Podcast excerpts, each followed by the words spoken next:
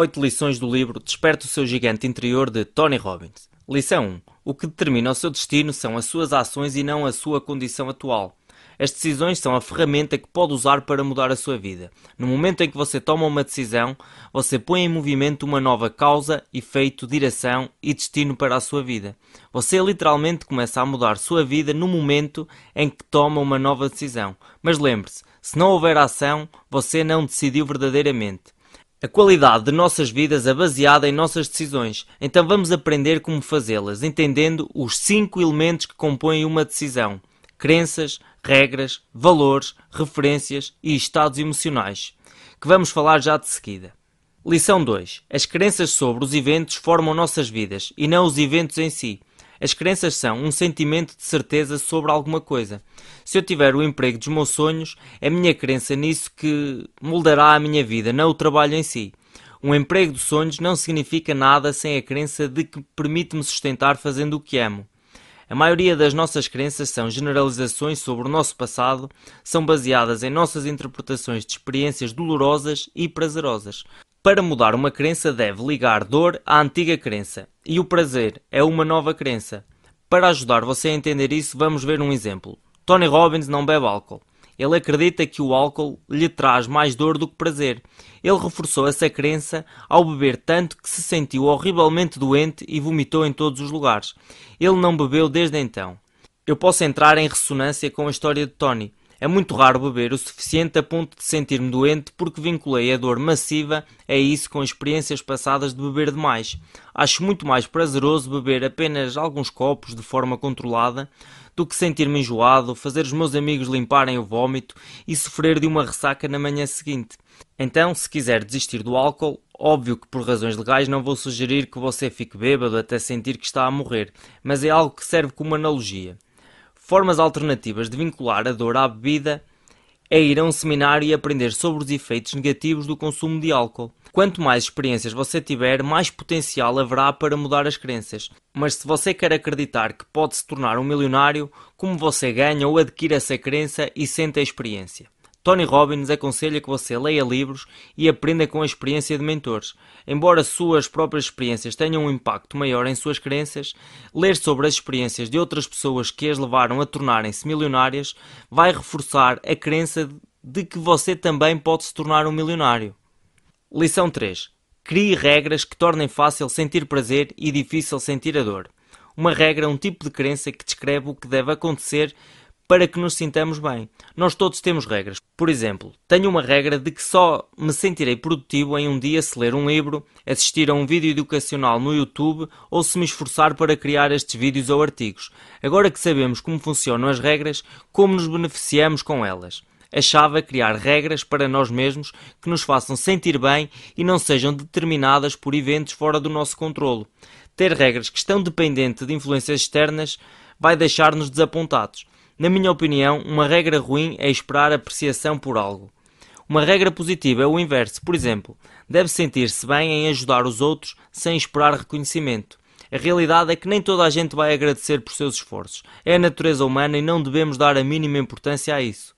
Uma regra muito mais poderosa é exatamente isso: esperar sentir-se bem, sabendo que você ajudou alguém, mesmo que não lhe agradeça. Se você doar sangue e ninguém lhe agradecer, crie uma regra que permita que se sinta ótimo sobre o fato de ter salvo três vidas, em vez de apenas permitir sentir-se bem depois de ser apreciado. Se você está ansioso por felicidade, quais são suas regras para o que tem que acontecer para que se sinta bem?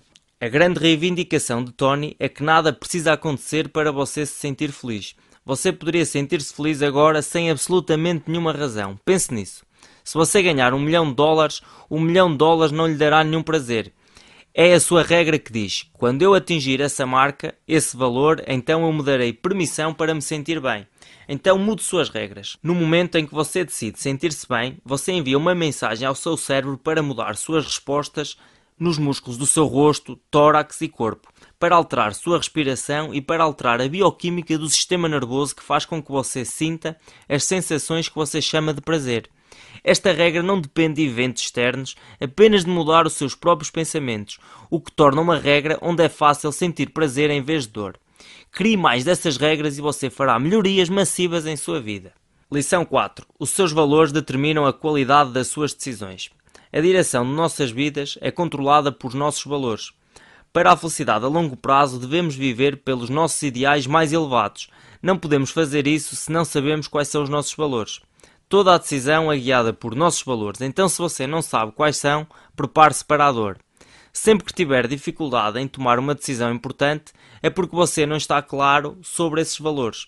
Vamos dar uma olhada em como os valores de Julia afetaram sua grande decisão de se tornar uma artista na Disney.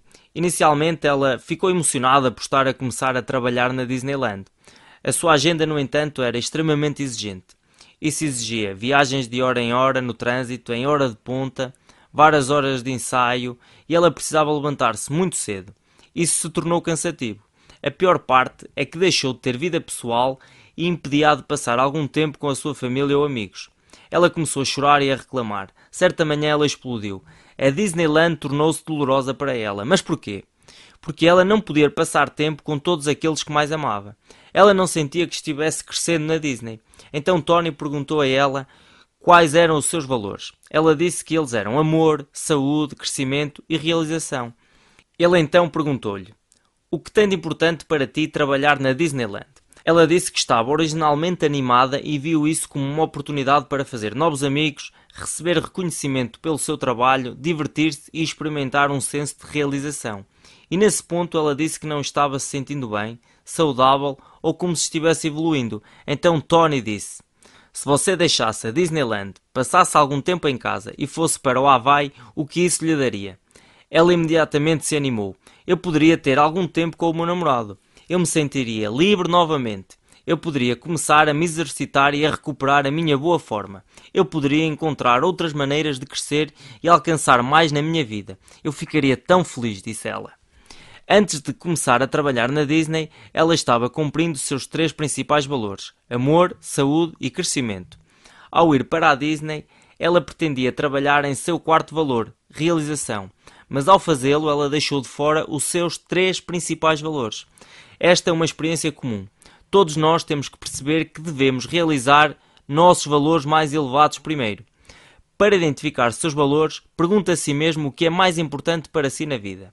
Anote 10 valores e ordene-os por sua importância. Alguns exemplos são paixão, liberdade, família e amigos. Você também pode ter 10 valores que deseja evitar. Eles podem ser emoções como humilhação, frustração, depressão e raiva. Relacione esses itens pela ordem de quais você gostaria de evitar. Então, para o sucesso, certifique-se de viver de acordo com os seus valores todos os dias, não importa o que aconteça. Lição 5 deve expandir suas referências para expandir sua vida. Referências são experiências que nos permitem avaliar com mais eficácia o que as coisas significam e o que podemos fazer. Eles incluem tudo o que já vimos, ouvimos, tocamos, provamos ou cheiramos. Quanto mais referências você tiver, mais opções e oportunidades você terá. Se está em um ponto onde não sabe o que fazer com a sua vida, sugiro que obtenha mais referências. Vá viajar, tente algo novo como artes marciais, pintura ou paraquedismo. O meu amigo Joel fez o esforço para tentar o paraquedismo uma vez. Ele absolutamente amou. Agora ele é um instrutor de paraquedismo a tempo inteiro. Ele nunca teria tido essa referência de paraquedismo se ele não tentasse. E olha o que ele está a fazer agora. As referências estão intimamente ligadas às crenças sobre as quais falamos anteriormente. Mais referências podem ajudar a apoiar uma crença que você deseja ter. Se sonha em ser um personal trainer de classe mundial, mas está a lutar com essa crença, apoie a crença com referências. Converse com treinadores reconhecidos e pergunte sobre as suas experiências e o que os levou até ao topo. Mas por que um treinador de classe mundial conversaria comigo? Deve estar você a perguntar-se. Bem, eu garanto que existem ótimos livros escritos por esses treinadores de classe mundial. É só procurar. Se não gosta de ler, pode encontrar muitas entrevistas em podcasts ou em vídeos no YouTube. Lição 6. Apenas tome decisões importantes em estados emocionais favoráveis. Este é o Johnny. Ele está a construir um castelo de areia e está muito radiante com isso. E este é o Brandon. Brandon é o melhor amigo de Johnny. Brandon diz a Johnny: Seu castelo é uma merda. Johnny ri e responde: Eu sei disso. Sinta-se à vontade para me ajudar. No dia seguinte, Johnny está construindo um castelo de areia, mas não está a sentir-se muito bem. Brandon diz novamente: Seu castelo é uma merda. Desta vez, Johnny fica irritado, pisa e destrói seu castelo e se afasta. Brandon disse É a mesma coisa em ambos os cenários, mas Johnny fez avaliações diferentes sobre as suas palavras. Seu castelo é uma merda. E ele fez essa avaliação baseada no seu estado emocional. Quando tomamos decisões sobre o que as coisas significam e o que fazer, devemos estar em um estado de espírito favorável. Se está a fechar um negócio, certifique-se estar a sentir-se bem e não ressentido ou com raiva. Caso contrário, você poderá tomar uma decisão ruim. Eu percebo que este é um conceito muito simples. No entanto, muitas vezes esquecemos de perceber os estados emocionais em que estamos quando tomamos decisões. Então faça um esforço para perceber isso no seu dia a dia. Então, até agora falamos sobre os cinco elementos que compõem uma decisão. Novamente, são as crenças, regras, valores, referências e estados emocionais. Vamos falar sobre mais um elemento que faz parte do seu sistema mestre. Você descobrirá qual é o seu sistema mestre depois de que eu explicar o poder de fazer as perguntas certas. Lição 7. Faça as perguntas certas. Larry foi um prisioneiro judeu num campo de concentração de Cracóvia durante a Segunda Guerra Mundial. Um dia ele olhou para o pesadelo ao seu redor e confrontou uma dura verdade. Se ele ficasse mais um dia ali, ele certamente morreria. Durante semanas ele perguntou a outros prisioneiros: Como podemos escapar desse lugar horrível? Eles responderam: Não seja tolo, não há escapatória. Ele não aceitou essas respostas. De repente ele percebeu algo. Apenas a poucos metros de seu trabalho viu uma pilha de corpos em decomposição, que haviam sido jogados na traseira de um caminhão. Em vez de perguntar como os nazis poderiam ser tão sem coração, ele perguntou-se: como posso usar isso para escapar? E instantaneamente percebeu a resposta. Quando o fim do dia se aproximava e a equipe de trabalho voltava para o quartel, Larry se baixou atrás do caminhão e, num piscar de olhos, ele arrancou suas roupas e mergulhou nu na pilha de corpos enquanto ninguém estava a olhar. Ele fingiu que estava morto. O cheiro era do pior, mas ele esperou e esperou. Finalmente ele ouviu o caminhão começar a andar. Quando o caminhão parou, jogou os corpos, incluindo um homem fingindo ser um deles, que era Larry, em uma enorme cova aberta fora do acampamento. Larry permaneceu lá por horas até ao anoitecer. Quando não havia ninguém, ele se levantou e correu nu 25 milhas para a liberdade. Esta é uma história real do homem que fez as perguntas certas para mudar o seu destino. Tony continua dizendo que pensar não é nada além do processo de perguntar e responder perguntas. Repare que depois de escutar esta história está pensando: será mesmo verdade? Ou isso não é verdade? Você teve que se perguntar, certo? Consciente ou inconscientemente fez uma pergunta e essa pergunta foi: Isso é verdade? Então, para mudar a qualidade de nossas vidas, temos que fazer perguntas capacitantes como Larry fez. Um exemplo de uma ótima pergunta é: como posso tornar isso divertido? Tony fez essa pergunta quando teve que fazer 100 telefonemas para discutir alguns negócios. Então ele teve uma ideia. Vestiu uns calções de banho e dirigiu-se ao jacuzzi. Ele ligou para alguns de seus associados de negócios que estavam em Nova York e os provocou dizendo: Realmente está tão frio assim em Nova York? Hum, bem, é como aqui na Califórnia, ironizou ele. Fazer perguntas positivas regularmente irá ajudá-lo a tomar melhores decisões e melhorar a sua qualidade de vida. Lição 8. Entenda o seu sistema mestre. Então, para situá-lo completamente, seu sistema mestre é composto de cinco componentes que determinam como você avalia tudo o que acontece em sua vida. Fazer ótimas avaliações ajudará você a tomar ótimas decisões. Acabamos de falar sobre os cinco componentes. Eles são o seu estado emocional, valores, perguntas, referências e crenças. Melhorar até mesmo uma área do seu sistema mestre melhorará drasticamente as avaliações que você faz e, portanto, as suas decisões.